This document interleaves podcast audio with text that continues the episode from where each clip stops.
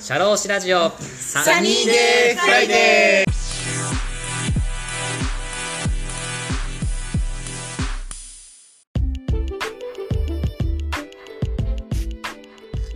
この番組は国内海外問わず放浪が大好きな国際派シャローシ DJ のポッドキャストです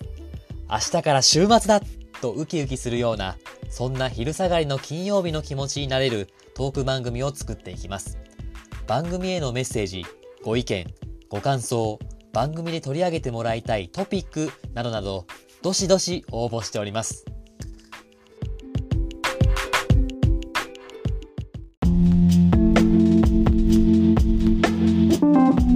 シャローシラジオサニーデーフライデー DJ の田村陽太ですこの番組は社会保険労務士として活動する田村が普段の侍業という固いイメージから外れさまざまな分野で活躍する方やその道の専門家スペシャリストと語るトーク番組です本日も素敵なゲストをお呼びしております私からご紹介させていただきます会社内の組織マネジメントをご専門とし多くの企業の経営の参謀として日々コンサルティング業務でご活躍の社会保険労務士の太田さんです太田さんよろしくお願いいたしますよろしくお願いします。お願いいたしますはい。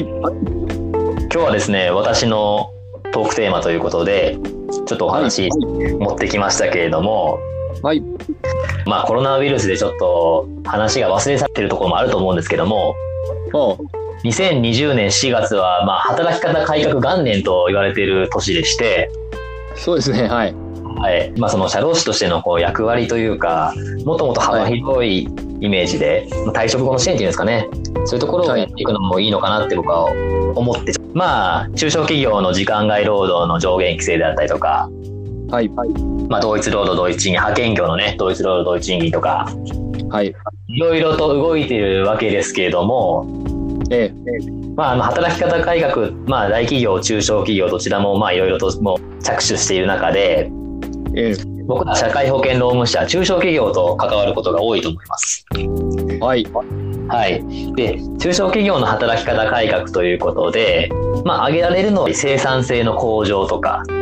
ん。まあ、日々の業務を何かこう効率化できないかとか、うん。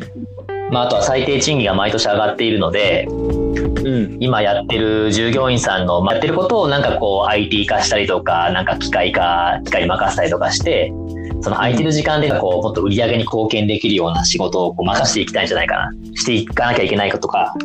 うんまあ、。そういうのがまああると思うんですけれどもはい。で、まあ、結構あの業務改善助成金とか、うん。まあ、勤務間インターバル助成金とかで生産性向上を上げたいということで企業さん取り、まあ、興味持たれる会社さんは多いんですけどもこうよくよく、まあ、企業さんが考えた中でうん。やっぱりうちにはちょっと合わないのかな みたいな、まあ、声とかもまあ聞くことがよくありまして、まあ、理由としてはもともとじゃあその機械化するとか IT 化するとか言って、まあ、はい生産性向上するようなまあ土台ができたとしても、はい。その従業員さんになんかどのような仕事をその空いた時間をどういう業務に与えたらいいかが分かんないそもそも分かんない企業さんとか今までよりももっとなんかこう生産性の高い仕事ができるようになった従業員さんがいたとしてもはい。それに対する対価としてのお給料を払える、まあ、会社さんがまあ中小企業なんで少ないとはい。だからまあ生産性向上しても結局会社の体力がやっぱ追いついていかないんじゃないかなみたいな企業さんがあって、なかなかそういう生産性向上に取り組まれないような会社さんも多いっていうふうに聞くんですよね。はい。かって考えると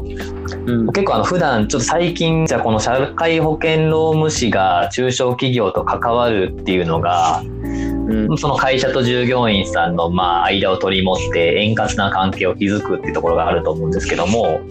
はい。はい。今後やっぱり時給最低賃金が上がっていってでそれにそれに対してやっぱ売り上げ上げていかいかなきゃいけない中で、うん。まあ、従業員さんのアウトプットというかその何か売り上げに貢献するような成果を出さなきゃいけないと思うんだけどうん。そういうところってなかなか支援するのがやっぱ結構限界に近づいてくるんじゃないかなって僕最近思ってましてまあ一つ僕がちょっと思いつきで考えてるのは、うんまあ、数あるまあ中小企業とか、まあ、ちっちゃい本当に零細企業だったりとか、まあ、大企業より中小企業、い、ろんな企業あると思うんですけどはい中にはやっぱ従業員さんに対してはやっぱりこう優しく、まあ、扱ってくれるような企業もあれば、はいまあ、一コマとコマというか、まあ、お給料払ってるんだから仕事しなさいよみたいな、まあ、軽く扱ってる企業さんもあると思うんですけども、はいはいそういう中小企業さんたちをいすもうこの際、まあ、社労士の力でちょっとし自然淘汰するというかですね、 まあ、あの例えばすごい能力が高い従業員さんがいてだけどなんかそういうまあ零細のような中小企業でくすぶってるような企業従業員さんも多分中にはいると思うんですよね。はいそういう人たちをなんかまあ会社としては多分このじゅ能力の高い従業員さんを雇用し続けるのはまあ難しいから、お給料面でも難しいしそのキャリアアップ面でも難しいので、うん例えばなんかこうのれん分けだったりとか独立の支援制度なんかその人その社長の人脈をこう教えていってその社長さんその能力高い従業員さんがなんか独立するとかなんか違う企業に転職するとかしてその企業にとどまるんじゃなくてうんなんかこう中小企業さんもっとその能力のある人たちがまあ例えば経営者になったりとかそのもっと違う働きがいのあるような企業さんに行って、もっと企業の売り上げ上げていただけるような、なんなんだろう雇用だけじゃなくて、そういう人材のなんか支援みたいな。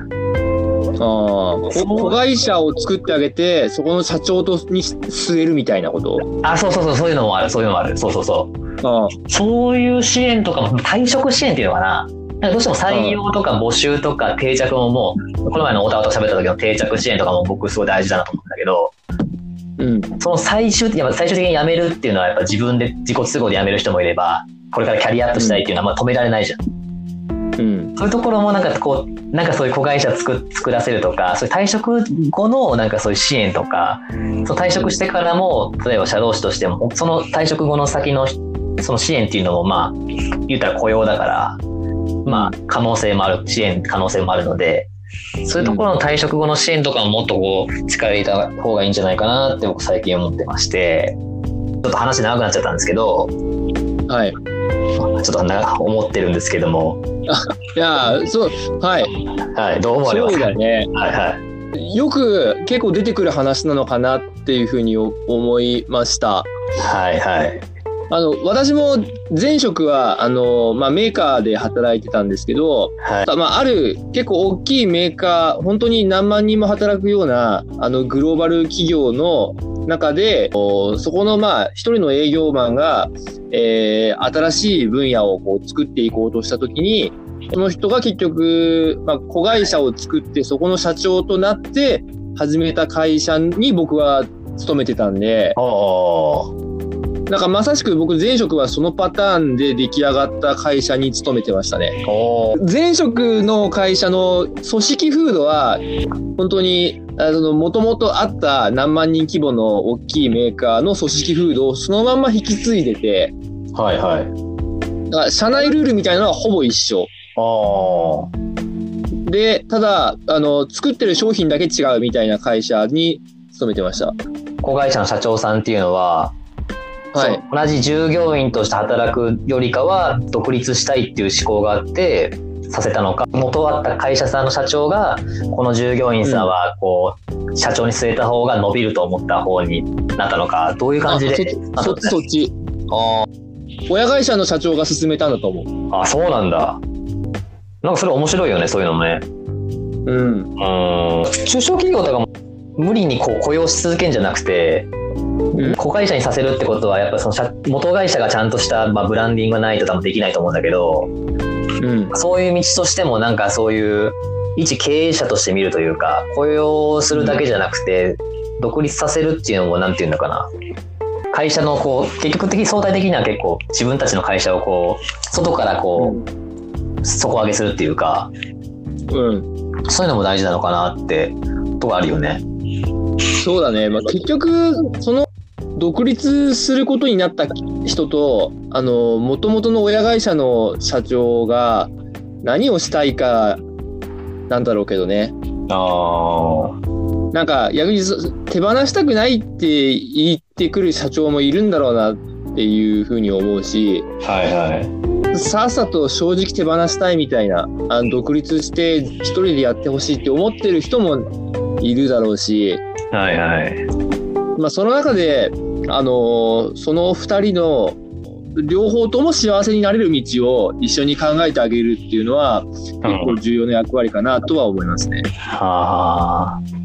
でも、太田がいたとこも大企業だからさ、ある程度その、なんていうの、そういうとこまでに持っていく、その、も元会社がさ、大企業になっていくまでのさ、道のりってさ、やっぱ中小企業だとさ、結構果てしなく、うんまあ、遠い、長い年月がかかるし、やっぱ優秀なところはガッていくかもしれないけど、まあ、優秀じゃない企業とかっていきなりそこまで持っていくのって難しかったりするよね。うん、そうだね。まあでも少人数規模でも全然あるんじゃない僕、あのね、お客さんで、うんあのー従業員規模4人だけど、うん。えっ、と、従業員1人独立させて、うん。で、まあ、このコロナウイルスの影響で、あのーなんかホテルにこう軽症者の方をホテルに泊まらせてなんかそこで治療するみたいなの今やってるじゃん。はいはいはい。でホテルのあの使った後なんか消毒する業者がいるらしいのよ。ほう。でその会社作るみたいなことをやってる社長は俺知り合いでいるよ。ああ。 4人の。の会社だけどもともと。ああ。それでなんかお金とかも資金調達っていうか、その支援もしてくれるの、その社長さんが。あするんだと思ああ、そういうの大事だよね。う。うん。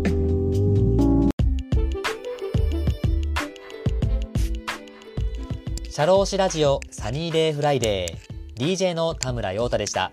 それでは次回もリスナーの皆様のお耳にかかれることを楽しみにしております。いってらっしゃい